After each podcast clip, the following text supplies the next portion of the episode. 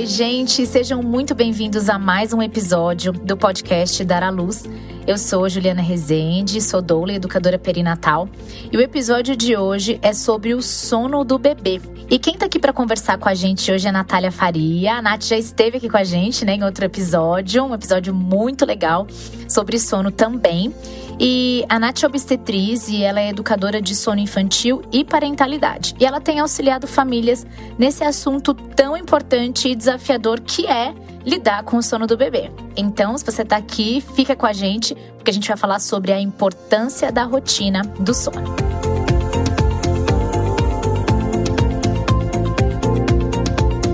Eu que agradeço, Ju. Muito obrigada pelo convite de novo. É muito bom estar aqui e poder falar de novo né, sobre esse assunto é tão importante como a gente disse, né, para a saúde mesmo do bebê e dessa família. Sim, e para a gente começar, Nath, queria que você explicasse para a gente o que é uma rotina do sono e qual é a importância, né, dessa rotina para o bebê e para essa família. Então, quando a gente fala de rotina, né, do ponto de vista da saúde integrativa e dos cuidados que a gente aplica em relação ao sono infantil, a gente fala que a rotina é, o, é um fator exógeno. Né? São os fatores externos que vão implicar né, no funcionamento daquele dia, daquele bebê, né, daquela família, no caso, porque vai interferir a família inteira, né? E são os próprios cuidadores desse bebê que vão estabelecer essa rotina. Então, não é a rotina que o bebê estabelece, mas a rotina que os cuidadores estabelecem, respeitando o ritmo daquele bebê. Então, é, quando a gente fala de rotina, a gente está pensando num ambiente mais externo mesmo, em fatores que são ambientais e condições, tipo do quarto, por exemplo, o banho, né, alimentação. Isso são pontos importantes para serem olhados na rotina dessa criança, desse bebê. É, o bem-estar, né, da mãe, de como é a organização da família de uma maneira geral, se vai tomar banho também, se não vai, quem vai estar ali para ajudar ela a, a se cuidar. A questão do ritmo do bebê, a necessidade que esse bebê tem e como ele se expressa. É endógeno, depende puramente do bebê, então isso é muito individualizado. Não tem como a gente fazer um, um apanhadão e colocar isso para todo mundo. Tipo, ah, faz assim que vai dar certo. Não dá, porque aquele bebê vai funcionar daquele jeito. Então, precisa olhar muito individualmente mesmo, e principalmente para a necessidade de cada bebê e para cada faixa etária, porque aí isso muda de acordo com o desenvolvimento daquela criança. Pelo que você está falando, Nath, eu estou entendendo então que essa rotina, essa dinâmica, é, não é a mesma para todas as famílias, exatamente porque vai depender, em especial, daquele bebê, e cada bebê é único. E dentro da mesma família, a rotina também vai mudando de acordo com as fases do bebê. Pensando num recém-nascido, porque você está falando bebê, bebê, assim, quando que é a hora de pensar em estabelecer uma rotina? Desde o primeiro dia eu já posso pensar nisso? Devo pensar nisso depois, sei lá, que a gente já foi para casa, né? No caso de um parto hospitalar, né? É, a gente já foi para casa e já tá ali alguns dias. Quando que você diria que é o melhor momento, né? Qual seria a idade? Quantos dias, né? Para começar a pensar nessa, nessa rotina? Ju, desde a gestação. Então, não é quando o bebê nasce ou a partir do bebê aqui fora extraútero. Desde a gestação, os hábitos que a gestante adquire vai interferir no desenvolvimento que o bebê é, realiza, né, dentro do próprio útero partindo do princípio que ele também tem ciclos de sono intrauterino e ele é um ser que está em pleno desenvolvimento, recebendo tudo, todo o aporte, tanto nutricional do que a mãe come, quanto do aporte hormonal que a mãe produz. E isso está fora do controle né? Então, quando a gente pensa, principalmente no âmbito da epigenética, que a gente entende que o meio pode sim interferir na qualidade do desenvolvimento daquele bebê, a gente tem que pensar lá durante a gestação, tá? Principalmente aspectos emocionais, os aspectos que envolvem, né, como a mulher se sente pensando que ela está gerando uma vida ali que vai trazer condições é, mais adequadas de viver aqui fora. Nossa, incrível. É, não imaginava desde a gestação. Fiquei em choque aqui. então, antes desse bebê chegar, já existem coisas, né? Já existem. É, existe algo que a gente possa fazer pensando numa melhor qualidade de sono para o bebê quando ele nascer. Você pode falar um pouco mais sobre essa. É, você falou, acho que algo sobre rotina de sono ou padrão de sono intrauterino. Como é isso? É porque, assim, pro para o sistema nervoso né, se desenvolver, ele começa lá no sistema, no, nos primeiros meses de gestação. Né? No primeiro mês, o cérebro já vai estar um pouco formado. E, e coração, essas principais estruturas, elas começam a se formar lá no embrião. Né? E aí depois elas começam a se aprimorar até os nove meses para estar completamente formados, né? Fisiologicamente ali formados em estrutura, mas ainda vão amadurecer aqui fora, né? Porque a gente é um ser que nasce é, muito imaturo, né? Neurologicamente mesmo falando. E aí é durante a gestação que é, alguns neurônios eles vão recebendo uma, uma bainha né, de mielina, enfim, vai fazendo todo o, o processo que precisa ser feito para maturar mesmo e ele realizar os primeiros raciocínios, movimento, essas coisas né, cognitivamente falando mesmo. Isso é que fora, internamente, isso é tudo irracional, é fisiológico mesmo que vai, ser, que vai acontecendo. A questão é que ele precisa do sono REM para fazer boa parte disso. Né? E o bebê, ele tem esses estágios de sono, né, que são inicialmente é sono quieto e sono ativo. Então, bebê, às vezes a gente fica até com essa sensação, ah, tipo, é um bebê super movimentado, que mexe muito, a mãe fica achando que é um bebê que vai ser agitado aqui fora. Não necessariamente, porque a maioria desses movimentos involuntários que o bebê faz intraútero ainda é em sono, sono ativo, que a gente fala, que é o precursor do sono então, o bebê ele precisa desse estágio de sono intraútero, que é maior parte, quase 80% mais ou menos, só para né, entender, do bebê. Então, ele passa a maior parte do tempo dele intraútero dormindo, mesmo quando ele se movimenta, principalmente quando ele se movimenta, ele está em. Ele está sonolento, né? Para poder fazer essa preparação neurológica para poder viver aqui fora. Nossa, incrível. E, e, e assim, algo então em relação é, à preparação, ou não, não diria nem a preparação, mas coisas que a mãe possa fazer para já pensando no sono desse bebê aqui fora, tem a ver então com o estado emocional dela, é isso? Não necessariamente físico, ou os, os dois? Os dois hábitos saudáveis durante a gestação. Inclusive a rotina de sono da mãe, né? A rotina de sono dessa gestante. Porque é, inserir um hábito novo não é fácil. E aí, como que a gente vai inserir esse hábito para o bebê assim que ele chega, se eu não tenho essa dinâmica? Eu, enquanto mãe, enquanto família, eu tenho uma dificuldade de estabelecer um hábito novo. Então, a gestação, né, aproveitando e puxando a deixa também para a gestação, que a gente sabe falar bem disso também, é, ela eu acho que só pela formação do bebê que ela tem, a duração que tem, de nove, dez meses de gestação, é por conta disso tudo, né? É para gestante cair a ficha daquela de que, poxa, estou grávida, estou gerando o bebê, emocionalmente aceitar isso, o corpo também coordenar todas essas novas funções que precisa realizar para criar esse bebê ali dentro, né? Formar esse bebê ali dentro e a dinâmica da própria, da própria vida, né? Porque você tem que abrir espaço na sua vida para caber uma criança. Ela não aparece do nada. Então, quando ele nasce, tipo, ah, fiquei dois dias no hospital, não é o tempo suficiente para você entender que aquele bebê chegou. Você já teve que preparar muito antes o ninho para a chegada desse, desse bebezinho. Como eu olho para a minha saúde durante a gestação, Atividade física, alimentação é extremamente importante, né? Porque a gente sabe que tem mulheres que, mesmo gestantes, ainda ingerem é, altos níveis de cafeína, refrigerantes, doses altíssimas de açúcar.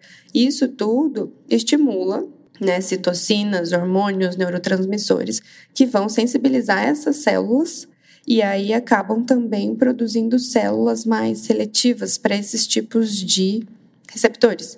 E aí o bebê nasce uma criança que já tem mais predisposição, vamos pensar, assim, né, bem genericamente falando, mais predisposição para ser uma criança mais agitada ou uma criança que vai ter mais é, incompetência em algumas é, condições, né, neurológicas, assim, principalmente para adormecer. Se for uma mãe, por exemplo, que toma muito café ou que vai adormecer muito tarde, e aí os níveis de cortisol dela no, no sangue também são altos. O bebê ele recebe uma dosagem de cortisol alta, e aí quando ele está aqui fora, ele ainda está vivendo nessa produção de cortisol mais elevada, principalmente se a mãe continuar tendo esses hábitos mais noturnos. Então, uma mãe que vai dormir uma hora da manhã, ela tem um nível de melatonina um pouco mais baixo. Aí ela não vai conseguir, de verdade, Ju, vai ser muito difícil que ela consiga fazer com que o bebê dela reduza os níveis de cortisol e produza uma melatonina se a casa inteira tá agitada 11, meia-noite. Entende? Então, assim, adquirir hábitos saudáveis. Não que a mulher vá deitar às 7 horas da noite para o bebê dormir às 7 horas da noite. Não é isso. Mas é entender. Quando a gente fala de sono, a gente está falando de saúde, né, em primeiro lugar, mas de respeitar o ciclo da natureza, que é o ciclo, o ritmo circadiano, que é o dia e que é a noite. A noite foi feita para a gente descansar. Então, se eu fico trabalhando aqui no computador 10 horas da noite, aí eu vou jantar, aí eu vou tomar banho para relaxar, eu tô completamente elétrica ainda. Eu tô com cortisol no momento que eu já podia estar tá mais sossegada, entendeu? Porque a noite já chegou, já tem umas quatro horas para trás que a noite chegou. Então é, é, a dinâmica que a vida, a vida atual, né, contemporânea, colocou para gente. Então a gente precisa ir desacelerando devagarinho durante a gestação, para quando o bebê chegar, a gente conseguir incluir ele também nessa dinâmica de tranquilidade.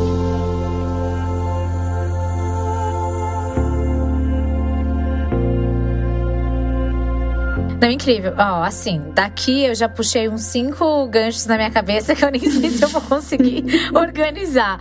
Mas vou só assim, citar um, um, deles aqui. Achei incrível a questão da, desse neurônio. Vou dizer nas minhas palavras, tá? Assim, ficar mais, o neurônio do bebê ficar mais seletivo a certo ti, certos tipos de substâncias e não conseguir de repente, acho que reagir com a produção hormonal, algo assim, tem a ver para ele poder dormir melhor. E isso assim para mim agora eu fiquei assim, ó, Uau, se eu, se eu soubesse disso a sério. E o Pedro é uma criança que sempre dormiu muito bem, mas assim, eu não fiz, eu não me preparei absolutamente. Eu não tinha nenhum nível de consciência mínimo, básico em relação a isso, né? Então nem me culpo. Mas é incrível. e eu acho mais incrível é, por um lado até estranho, dessa informação toda, a gente não é, não buscar, não ir atrás de alguma forma, não ser algo que precisa ser é, ensinado, né? Assim, as mulheres precisam ir atrás também para aprender, eu diria, porque isso é incrível. Achei muito legal essa questão, e aí tem acho que a ver também com a epigenética, achei muito legal. E também essa questão da, de realmente abrir espaço para o bebê nascer. Isso acho que tem a ver muitos níveis na vida da mulher, da família em si, porque a gente vê que não basta a mulher. está falando que também tem fatores exógenos, então eu preciso que essa casa, a vibração dessa casa, e tem mais, se tem mais pessoas que moram ali, a gente precisa pensar nisso também, né? E esse comportamento também muito noturno, que tem, assim, em geral, eu vejo por amigas e por mulheres que eu acompanho, e ainda mais a home office e tal, o que acontece? Ela tá grávida, tal, tá trabalhando de casa e ela fica até altas horas, é porque tá mais tranquilo, é um momento que tá mais e aí, assim, enfim, você relacionou agora, eu fiquei assim, achei bem chocante. É, fiquei bem tem, chocada. Tem alguns, alguns bebês, por exemplo, é, ou crianças um pouquinho maiores, que têm dificuldade para adormecer ou é, em algum determinado momento do dia, por exemplo. Elas precisam dormir um pouquinho mais tarde para poder ajustar esse relógio biológico. A gente usa a cronoterapia, que é usar a questão da luz para ajudar esse bebê. Né, a adormecer. Então a gente vai expor esse bebê à luz elétrica, à luz da energia mesmo, para que ele postergue a liberação dos hormônios para conseguir adormecer em determinado horário para acordar no dia seguinte num horário mais adequado para a família. Então assim, é muito individualizado, né? Igual eu falei isso, mas é possível também. E isso acontece muito com a gente, principalmente quando a gente é exposto a essas luzes, né? Que a gente fala que é luz azul do celular, das telas de maneira geral, né? Computador, tablet, televisão. E aí isso inibe uma parte do nosso sistema nervoso que relaxa para a gente poder adormecer. Então a gente deixa o nosso cérebro mais ativo e isso ajuda com que a gente postergue o, o adormecer. Porque às vezes a gente consegue ficar horas na frente do computador, depois deita e às vezes ainda demora, né? Tipo, tem um delay ali para adormecer efetivamente. Falando da gente adulto, bebês que são expostos a essas telas, acontece o mesmo.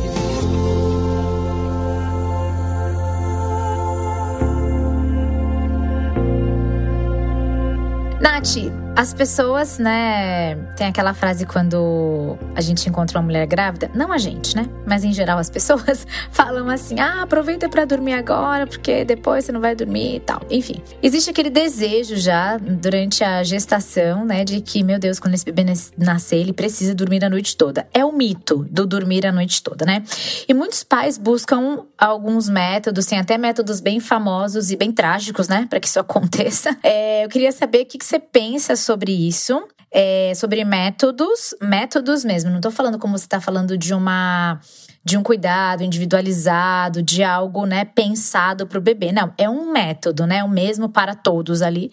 O que, que você pensa sobre isso? E se realmente esses métodos funcionam? De fato, eles chegam a eles prometem que o bebê dorme vai dormir a noite toda e se de fato isso acontece? Bom, é, quando a gente fala de método, qualquer método que a gente utilize, a gente está falando de treinamento, né? Então, um treinamento de sono não é o que eu faço, né? Não é o que o, o Instituto Family Wellness acredita que funcione. Porém, eles funcionam. Mas a questão é, a que custo? A que custo? Né? Então, uhum. assim, é, vai causar afastamento, né, da mãe e desse bebê, e aí esse afastamento, o que vai impactar na saúde dessa criança, né? É, o principal ponto é a questão da segurança, né? Porque o bebê ele precisa estar próximo a um cuidador responsivo ali para atender suas necessidades e que ofereça esse cuidado. Então, o nosso olhar, o meu olhar enquanto educadora é voltado para o apego, para a vinculação, para a aproximação desse binômio e não para o afastamento. Mesmo que eu tenha um olhar voltado para a capacidade daquele bebê. E aí isso é diferente quando a gente fala de, da diferença entre o que a educadora de sono faz e o que a treinadora de sono faz. Porque os métodos eles vão funcionar. Tem um livro muito famoso, 12, 12 semanas para um bebê adormecer, não é, não é esse o nome exato, não posso falar aqui, mas é mais ou menos isso, só para vocês poderem buscar aí na, nas, na rede depois. É um passo a passo para o bebê dormir melhor, né? 12 horas seguidas. Mas aí, consequentemente, um bebê que dorme 12 horas seguidas pensando que ele precisa ser alimentado, um recém-nascido, ele precisa mamar. Ele precisa, ele não dá conta de ficar 12 horas dormindo direto. 8 horas dormindo direto. Principalmente se é um bebê pequenininho, ele tem uma demanda ali que ele precisa suprir, nutricionalmente mesmo falando, para dar conta de viver. Então, se é um bebê que está dormindo 8, 9 horas seguidas, é, recém-nascido, a gente tem que abrir o olhar, ficar preocupado, porque isso não é normal né? O ritmo de um, de um bebê recém-nascido, de um mês, de dias, é de uma hora e meia, né? Pensando que o ciclo de sono dele é 40 minutos, 50 minutos. Então, ele vai despertar. É inevitável. Aí, o treinamento de sono, né? Os métodos, eles vão mostrar para os pais, meio que encorajar os pais a deixarem o bebê chorando para que ele se vire sozinho. E aí, por isso que eu pergunto, a que custo isso vai ser feito? A que custo é, como vai ser o emocional dessa criança para lidar com os desafios quando for um pouco maior. Ou na adolescência, tipo, ela não tem mais nenhuma referência. Se quando ela chamou por referência, ninguém apareceu. E aí, quando fala, ah, é, funciona, eu gosto de fazer tudo certinho, mas aí depois, quando a criança fala, não, deixa que eu faço, o pai quer colocar para ser feito do jeito dele. Ah, mas quando eu precisei lá, né? Lógico que inconscientemente, a criança não sabe disso. Mas ela está aprendendo a lidar a usar os recursos que ela tem. Ela precisou sozinha encontrar os recursos para sobreviver aqui fora, porque quando ela chamou, os pais não estavam ali. Então assim, é errado. Não sei se é errado usar precisa ser avaliado, né? Em que condições isso vai ser feito, para que isso vai ser feito, por que, que a família deseja, qual a necessidade. Tipo, preciso muito dormir, a mãe falando, né? Ela tá em exaustão, sozinha. Ela vai buscar por socorro, ela encontra um método, ela quer aplicar aquele método porque tá mostrando lá que Exato. em um mês a criança vai, dormir, vai dormir, sozinha. Uhum. Vai funcionar? Vai. Mas e aí, se ela tivesse outras pessoas para ajudar, se ela tivesse uma rede de apoio ali que suportasse né, tudo isso. A gente sabe que criar um bebê não é fácil, naturalmente, porque a gente não tá mais, né, vivendo em tribo igual era antigamente, em vilas. Então a gente vive muito sozinho e louco para sair à noite para curtir balada de novo. E aí isso não existe depois que a gente tem um bebê. E a gente fica nessa solidão. Aí quando aparece, tipo, resolva seus problemas em 12 dias, você quer. É, agora, eu quero agora. É, e, e, exatamente isso. A, a pergunta não vem mesmo com nenhuma. para quem tá ouvindo, né? E pros ouvintes, pras ouvintes, não vem com nenhum. no sentido de julgar quem usa. Não, tem, não é sobre isso. Mas é sobre a gente entender a que custo o método funciona. É exatamente isso. E a gente entender é, que nós somos responsáveis pelas nossas decisões, e aí você coloca na balança, enfim, é como você falou, certo, errado, aí é de... essa não é a. E é cultural, né? Exato. É cultural. Uhum. É, os orientais, eles tendem a ter mais é, rigidez na parte educacional. Então, eles usam é, mais técnicas, mais métodos, mas para tudo. Não é só para adormecer, para tudo, para estudar, para comer, por conta da cultura. Né? Então, dependendo da região, dependendo do meio que você vive, culturalmente falando, é, sempre vai ter aquela vizinha ou aquela mãe da amiga da vizinha que vai falar: Nossa, mas seu bebê não tá dormindo, né? Vou te dar um livrinho, aí, vou te dar um livro e aí aparece com essas dicas, né? Faz assim que é, funciona, faz é, assim que dá é. certo. Então. É. É, e lembrando, né, que cada bebê é um bebê, cada coisa vai funcionar de uma forma para um bebê. Nath, você estava falando sobre é, esses bebês de dias, né? É, ali um mês, que dormem muitas horas seguidas.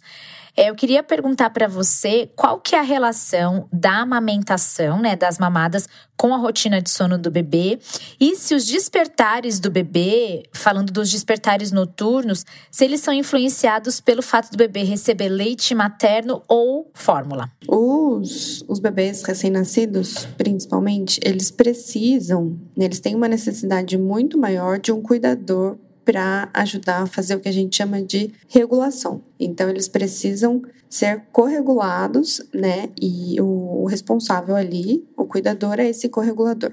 Por quê? Porque eles são imaturos, né? Igual eu disse, a gente nasce é, muito imaturo neurologicamente.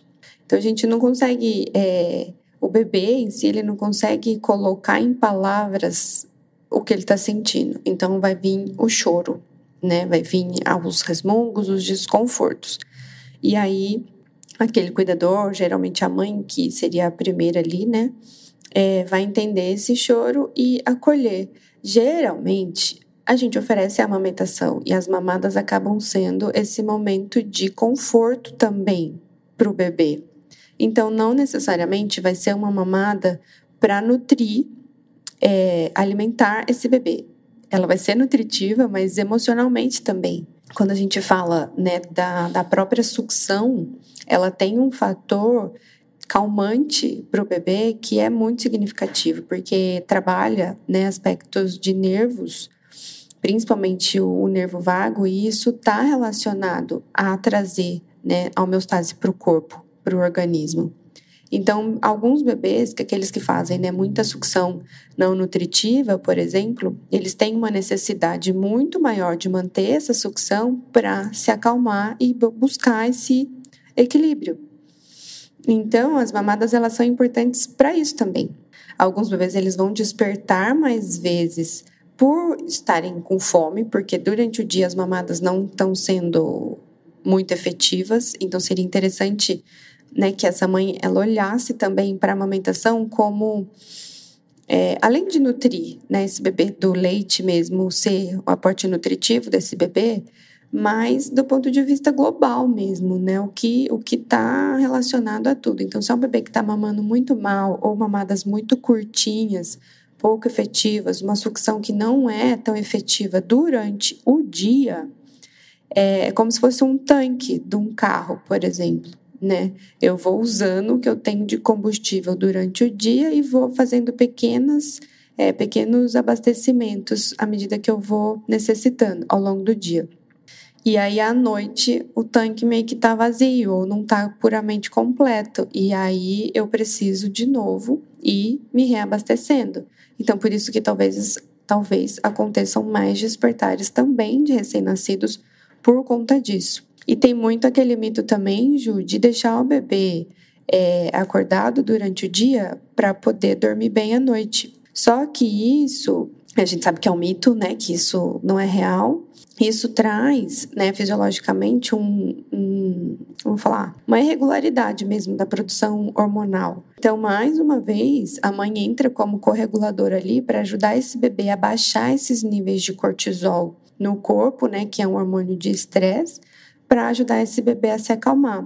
E isso a amamentação também ajuda, né? Além dela ter precursores, triptofano, que vai lá na frente ajudar o bebê a produzir melatonina, é, ajuda a baixar essa fonte de cortisol pela através da sucção do momento ali, né, desse, igual eu falei, né, do, do nervo vago, ele é responsável, né, de acordo com a teoria do Dr. Porges lá do da teoria polivagal de fazer a interação social. Então, é um momento ali do bebê e da mãe se conectar. Eles se conectam fisiologicamente através do mamar, se conectam pele a pele, então transmitem sensações através da pele, calor e tal, do toque, que isso é muito significativo para os bebês, principalmente recém-nascido, ainda nos primeiros três meses, mas também hormonalmente falando né? À medida que a mãe vai se acalmando, né? Igual você falou lá no início, ah, existe esse, essa energia da casa, essa coisa toda da casa se organizar.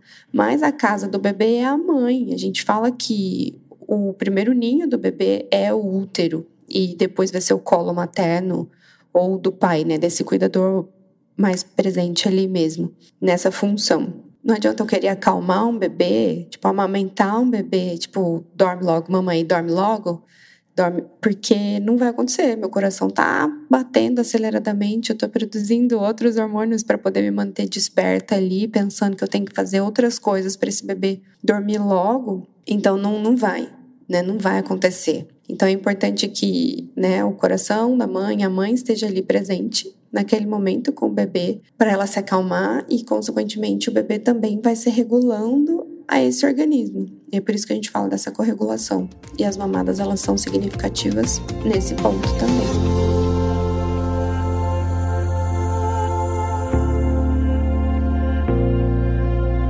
em relação ao leite materno e a fórmula, tem essa diferença? Isso interfere no, desper no despertar ou na quantidade de despertares noturnos do bebê? Existe algo, alguma relação? Existe, acho que a primeira relação seria a quantidade, né, o volume que é ingerido durante uma mamada no seio materno. A gente não consegue quantificar, mesmo que a mulher ordenhe, a gente não consegue saber, é, ainda não tem estudos que, que meçam isso, quanto que um bebê vai conseguir mamar por mamada né? Vão ter mamadas que ele vai mamar mais, vão ter mamadas que ele vai mamar menos. E na fórmula a gente tem a mamadeira, então aí milimetricamente eu sei quanto que o bebê ingeriu. E geralmente é uma quantidade maior, né? E a fórmula é feita de proteína de leite de vaca, que é maior do que a produzida pelo leite humano, então ela demora mais para ser digerida. Então a gente tem a sensação de que o bebê ele dorme melhor quando mama a fórmula, mas ele também está fazendo um processo de digestão ali mais intenso porque ele está digerindo essas proteínas um pouco maiores, principalmente pelo volume que foi ingerido. Entendi. E aí provavelmente vai acordar menos vezes. Exato, Essa é a ideia. exato. Essa seria a relação. É. Uhum, e, e se é um bebê que mama só fórmula, ele vai mamar também mais volumes durante o dia e, consequentemente, vai dormir também melhor à noite para poder é, mamar menos vezes, né? Vai despertar menos vezes, porque esse tanquinho já vai estar cheio. Mas aí, de novo, a que custo? Né? Se é um bebê que não tem essa necessidade de dar introdução da fórmula, um bebê que mama no peito, ele acaba tendo né, mais nutrientes do que essa fórmula infantil que tem mais. É, não é tão natural assim. Não posso fazer uma, uma apologia que use fórmula que seu leite, seu, seu bebê vai dormir a noite inteira. Não posso fazer isso mas é possível, né, organizando toda a dinâmica, toda a rotina desse bebê, que ele também tenha uma noite de qualidade. Né? Quando a gente pensa em dormir a noite inteira, a gente está pensando no bebê ter uma noite de sono de qualidade e não necessariamente horas ininterruptas de sono. Nossa, isso faz muito sentido. Sim. E, e, aqueles pais que falam assim, Nath, nossa, ele tá, a criança tá morrendo de sono, o bebê tá morrendo de sono, mas tá aqui lutando com o sono, tá lutando com o sono. O que que tá acontecendo nessa hora que a criança tá lutando com o sono? Na nossa percepção adulta, né? A gente tá, ele tá lutando com o sono. O que que a gente pode fazer? O que que pode ser feito para ajudar a criança nesse momento? Ou se se é necessário que se faça alguma coisa, ou ela não tá lutando com sono coisa nenhuma, isso é fisiológico, natural. Explica pra gente, por favor. É, tem algumas, algumas crianças, alguns bebês que vão né, apresentar mais dificuldade, mais protesto, né? às vezes até choro de protesto para esse momento do adormecer. E o principal fator deles é o que a gente chama de débito de sono, exaustão. Então, um bebê que está em exaustão, ele vai é, se impor mais, pensando assim, né? Vai chorar mais, vai apresentar mais dificuldade de adormecer, porque o corpo não está pronto para dormir. Né? Então, quando o pai fala, ah, ele não quer, ele não quer dormir, ou ele fica lutando, fica se jogando para trás, é porque talvez já passou do momento do adormecer. E aí a gente fica achando, ah, bonitinho, aquela criança que tá agitada, brincando, né, jogando tudo para cima, que às vezes para alguns pais é enlouquecedor, né? Mas alguns toleram bem esse momento. É um nível de estresse que o corpinho já não tá mais aguentando.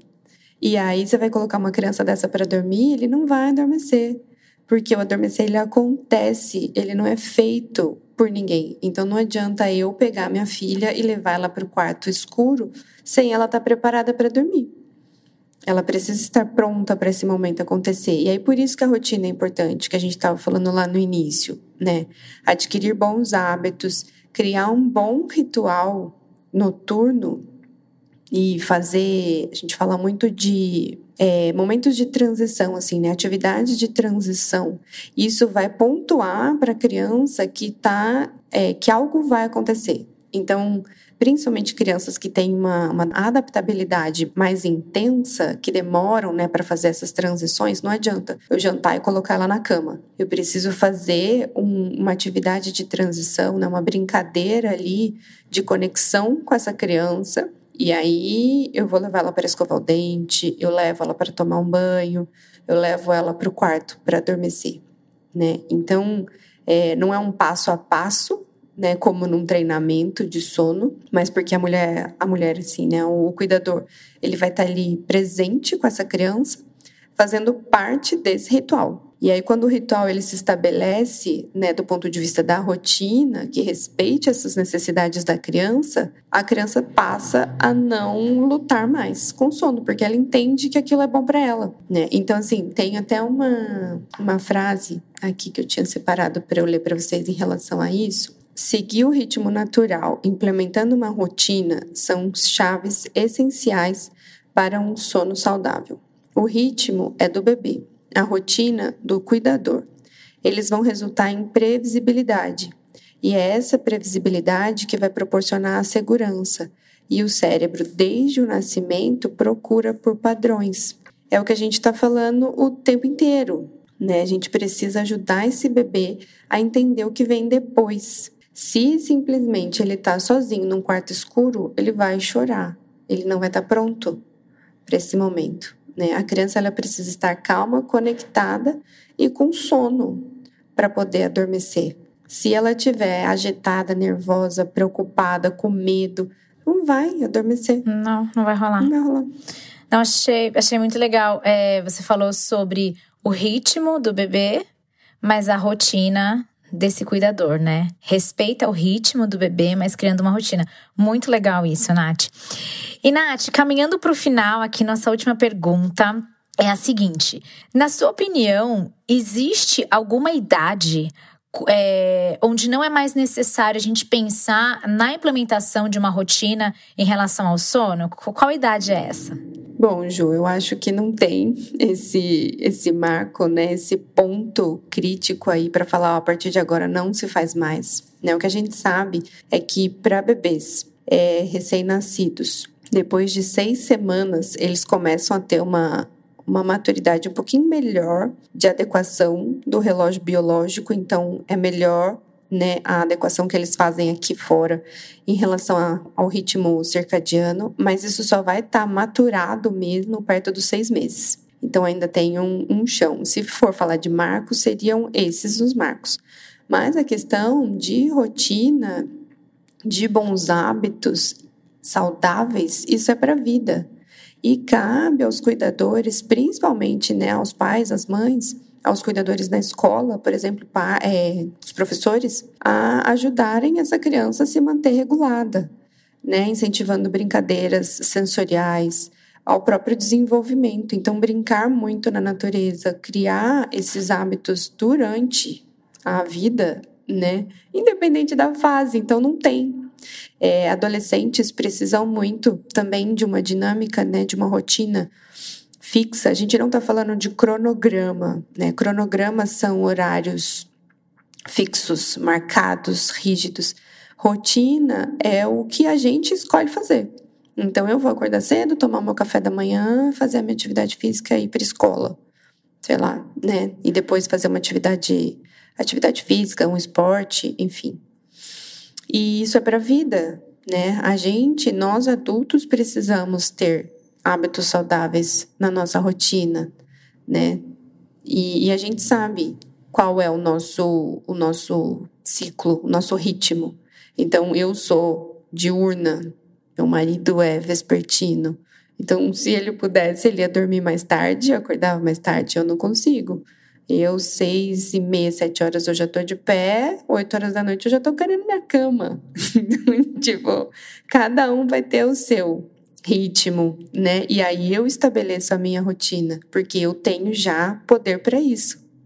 Enquanto eu sou criança, eu não tenho esse poder. Cabe aos cuidadores fazerem isso, né? Os professores fazerem isso nas escolas, nas creches. E idoso a mesma coisa. Né? Enquanto eles são capazes de sustentar essa rotina saudáveis, eles vão fazendo isso. Quando não, vai ser o cuidador que vai estabelecer essa rotina, porque senão a gente deixa de se cuidar. E aí não vai ser, a gente não vai olhar para a saúde. Então a gente está pensando sempre em prevenção. Uhum. É, não, o sono é Sono é para a vida, é muito importante mesmo. A gente fala muito sobre se alimentar bem, é, quando a gente fala sobre uma vida saudável, né? Fazer uma atividade física tal. E sono fica muito lá no. Sabe? E é muito importante, muito, muito, muito importante para que todo esse restante aconteça bem.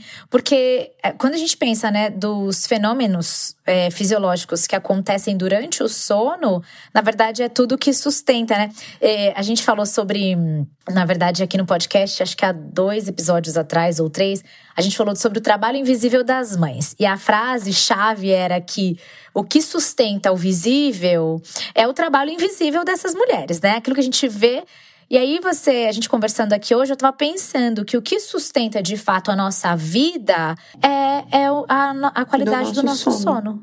A gente é só consegue acordar bem para fazer tudo, trabalhar, conversar, comer, se a gente tiver tido um sono reparador. E aí, para isso acontecer, a gente precisa olhar para toda essa rotina. Então, quando a gente fala de higiene de sono, a gente fala de rotina, de respeitar o ritmo, é isso, né? Cada um vai ter a sua necessidade, a sua individualidade. E pensando nos bebês, principalmente bebês recém-nascidos, principalmente até o primeiro ano de vida, dois anos de vida, vai, vou colocar dois anos, eles têm muitas coisas para serem desenvolvidas né, entre um bebê pequenininho que mama e fica deitado, para ele sentar, caminhar, aprender a falar e comer sozinho, com dois anos de vida, olha quanta coisa essa criança precisou aprender a fazer. E ela não aprende sozinha, ela vai copiar. Então, se o cuidador que está ali não tiver essa rotina bem implementada, não tiver esses bons hábitos é, funcionais ali, né, toda essa dinâmica familiar saudável, bem estabelecida, dificilmente a criança também vai ter. Então, assim, é uma responsabilidade nossa enquanto cuidador. Eu não tô falando isso para aumentar a culpa de ninguém, tipo, ah, eu tenho uma rotina extremamente é, desorganizada e bagunçada. Não é isso, né? Mas conscientemente falando, nós somos, né, como se fosse. É, eles fossem pequenas cópias nossas porque nós somos os exemplos para eles, né, para os nossos bebês. E eles só fazem o que a gente faz porque a gente está ali. Porque se eles estivessem sozinhos, sobrevivendo numa selva, eles fariam completamente coisas diferentes do que a gente gostaria, né? Não seria aquilo. Então, então precisa, precisa, a gente precisa olhar com cuidado para todo, precisa ser dito, para todo esse, é para todo esse momento eu sei que não é fácil, você já passou por isso também, você sabe que não é fácil. Mas a gente não está sozinha, né, Ju? Por mais que a gente sinta que a gente esteja sozinha, nós não estamos. E a gente tem recurso para isso. Né? Se eu estou com dificuldade durante a gestação de aceitar essa criança, eu tenho que buscar ajuda. Né? Eu não vou deixar esse bebê é, nascer para eu entender o que, que eu vou fazer com ele como que eu tenho que ajudar ele a dormir, como que eu tenho que ajudar ele a ser amamentado. Não dá. Né? Trabalhando principalmente com gestante, a gente acredita muito que a informação ela é o pontapé inicial para você ter uma qualidade de vida muito melhor. E aí, consequentemente, um parto né, melhor, e aí o puerpério vai ser também talvez um pouco mais é, leve, né? Não que não vai ser desafiador, mas vai ser um pouco mais leve né? Porque você vai ter recursos, você vai ter um auxílio psicológico se você precisar, você vai ter uma, um, uma equipe de profissionais ali que vão te dar esse, esse suporte se você tiver na dúvida, né? E é isso que a gente precisa, de gente que dê suporte. Porque a gente não está sozinha, a gente não é obrigado a cuidar dessas criaturinhas sozinhas.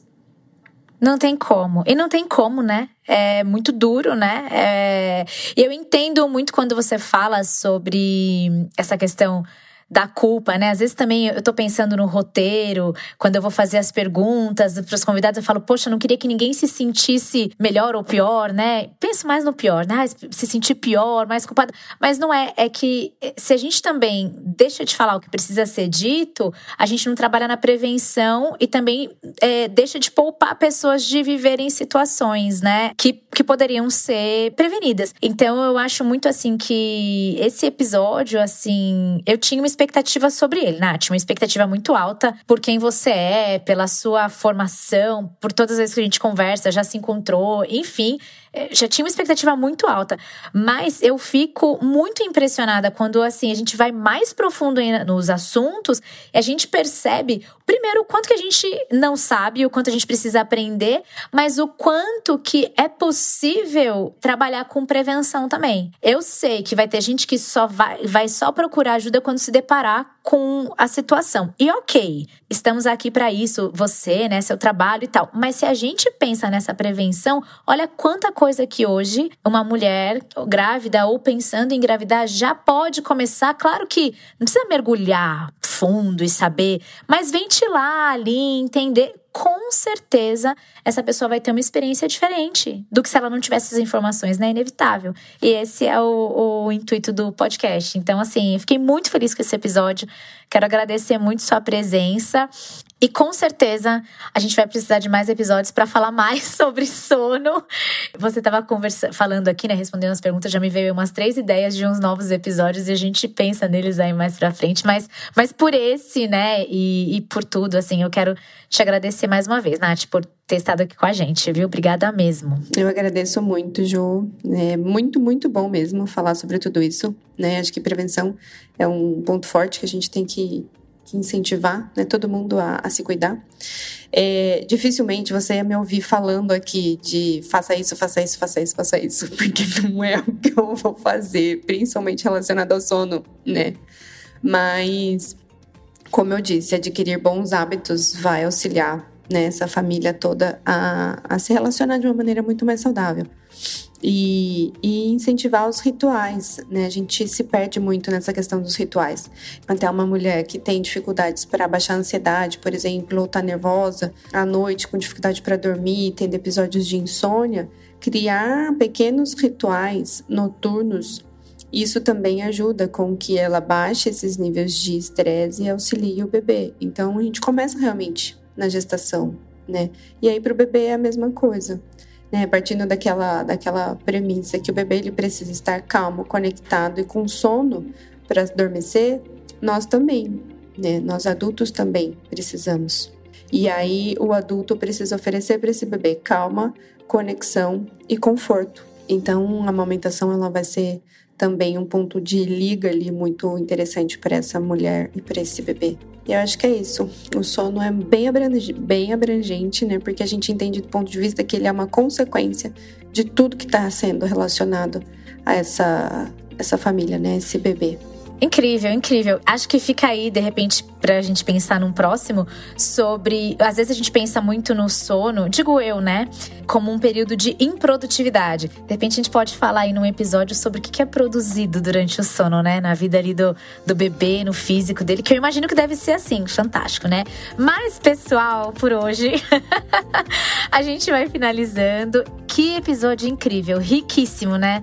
Eu sei que você tá aí ouvindo e deve estar tá como eu, assim, tipo, uau, né? Não sabíamos de quase nada disso ou nada disso, enfim. Mas esse foi mais um episódio sobre o sono do bebê. Eu espero muito que tenha ajudado você que tá aqui escutando a gente. Se você lembrou de alguém enquanto você ouvia, uma mulher grávida, alguém que tá tentando engravidar, ou alguém que você pensou, poxa, seria interessante que essa pessoa ouvisse isso, envia esse episódio para ela, manda o link, compartilha nas suas redes sociais, nos grupos de WhatsApp. E a gente vai ficando por aqui. Um super beijo e até a próxima semana.